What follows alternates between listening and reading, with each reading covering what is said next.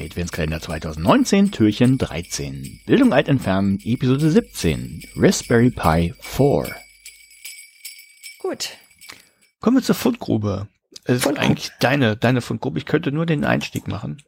Ja, mach mal einen Einstieg. Also wir haben, ich habe nur gesagt, also 4 ist Trending, weil irgendwie das, äh, die Version 4 von zwei doch größeren Sachen jetzt, äh, naja, eine große und eine kleine. Genau, zumindest 1.4 ist. kann ich was sagen. Und zwar, äh, aber jetzt muss ich kurz graben. Ist wahrscheinlich, man kann, also es geht um den Raspberry Pi. Der Raspberry Pi ist ein äh, sehr kleiner, sehr günstiger und früher sehr low äh, powered äh, Computer. Oder ein Platine mit dem Wesentlichen, kein, also, also es ist ein ganzer Computer, ist egal. Jetzt ist Ähm, ein ganzer Computer. Na, es war vorher auch ein ganzer Computer. Ja. Und Aber jetzt nennen sie es auch so. Tastatur und so weiter muss man dran stecken und Monitor und so weiter und so fort, aber es war alles da. Ist halt sehr klein, ist so groß wie eine, weiß nicht, Zigarettenschachtel. Äh, zumindest war die erste Version so groß, ich weiß gar nicht. Ja, ja, Ja, im Land der Nichtraucher weiß man nicht mehr, wie groß Zigarettenschachteln sind. ja ähm, Das ist kleiner als dein Handy. nicht so, genau, Meistens. nicht so groß. ähm, genau, ich muss überlegen, zweit, wann habe ich mir den ersten gekauft? 2012? Wenn ich jetzt raten müsste, 2012. Äh, kam der erste raus, ähm, die, oder die erste Version, wie gesagt, ich glaube, der hat damals auch so 30 Euro gekostet. Also ein vollwertiger Computer, jetzt nicht mit Superleistung und ich habe mir dann irgendwann den zweiten gekauft und ähm, hab den das, also mit, man kann mit dem sehr viel, sehr einfach basteln, ähm, der ist super. Und inzwischen kommt Version 4 raus. Ja. Deshalb die 4. Wolltest- wolltest Genau, am Montag sagen, ist er rausgekommen. Sagen, es kommt jetzt die 4. Genau, also es hat auch wirklich nochmal ein Update gegeben. Ich habe ähm, hatte mich vorher schon ein bisschen reingelesen, habe dann auch ein, ein echt cooles Video von den Sertronics-Leuten äh, mir angeschaut, wo sie es ausgepackt haben und auch wirklich, ich sag mal so, selbst für Leute, die damit noch nicht groß gearbeitet haben, auch mal wirklich einzeln die Sachen durchgegangen und äh, geguckt, was ist eigentlich welcher Bestandteil und was haben sie darin verbessert oder verändert. Ne? Und du kannst ja zum Beispiel kannst jetzt zwei Monitore ranhängen, also es sind zwei HDMI-Ausgänge Mhm. könntest damit zwei Monitore ranhängen. Ähm, du hast Bluetooth, äh, im USB 3.0, ne, ist die, ist die blaue Variante. Ja. Also du kannst Sachen äh, besser, schneller laden. Du kannst, äh, es hat, hat eine, einen besseren Prozessor, es hat deutlich höheren Arbeitsspeicher. Also du kannst damit jetzt auch das Dokumentensystem der Stadt Lübeck betreiben.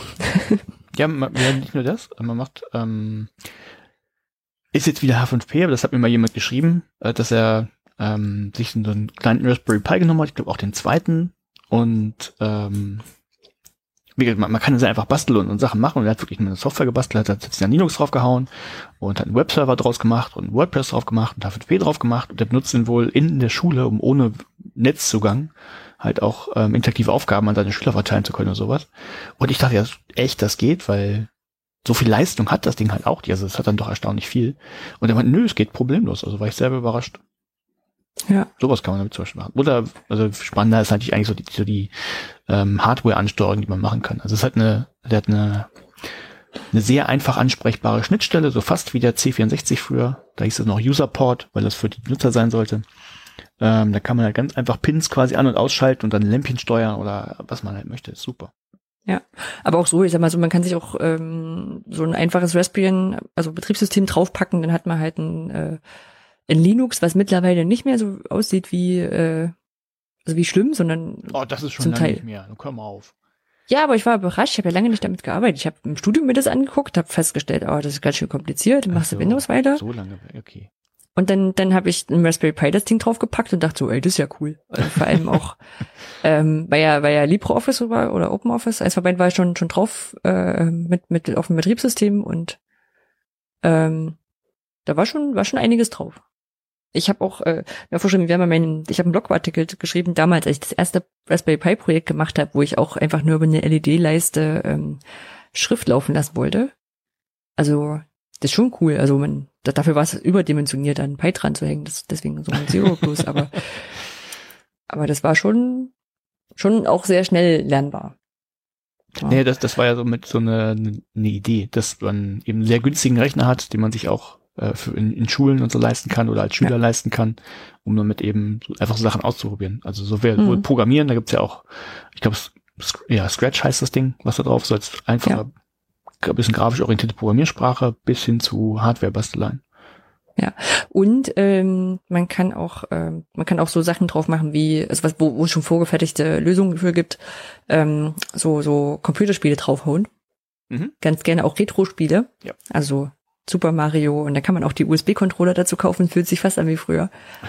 also ist schon, ist schon eine tolle Sache. Also den gibt's jetzt in der vierten Version, in dem Video, was verlinkt ist, wird es echt genau beschrieben, wird auch beschrieben, ähm, was man, was man jetzt für Änderungen hat. Also zum Beispiel hat, hat er zum Beispiel äh, erzählt, man könnte zum Teil die SD-Karten, wenn man die in den, in den alten, in den Dreier- oder Zweier äh, Raspberries äh, bespielt hat, man braucht ein neues Betriebssystem. Also das ähm, ist wohl nicht mehr kompatibel mit dem alten.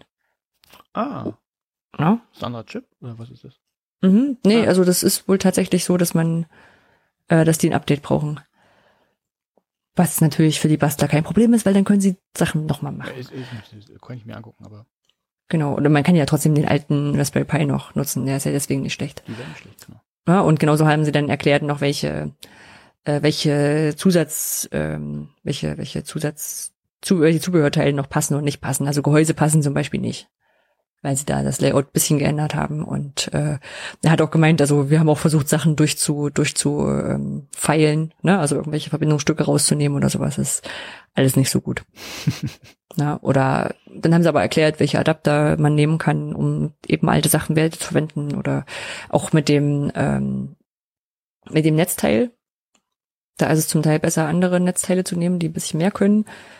Aber er meinte, im Normalfall, wenn man jetzt nicht äh, höchste Rechenleistung wirklich ausnutzt, dann reichen auch die alten. Ja. Ja, ja nee, also kann man sich angucken. War echt kurzweiliges äh, Video. Die machen schöne Videos. Und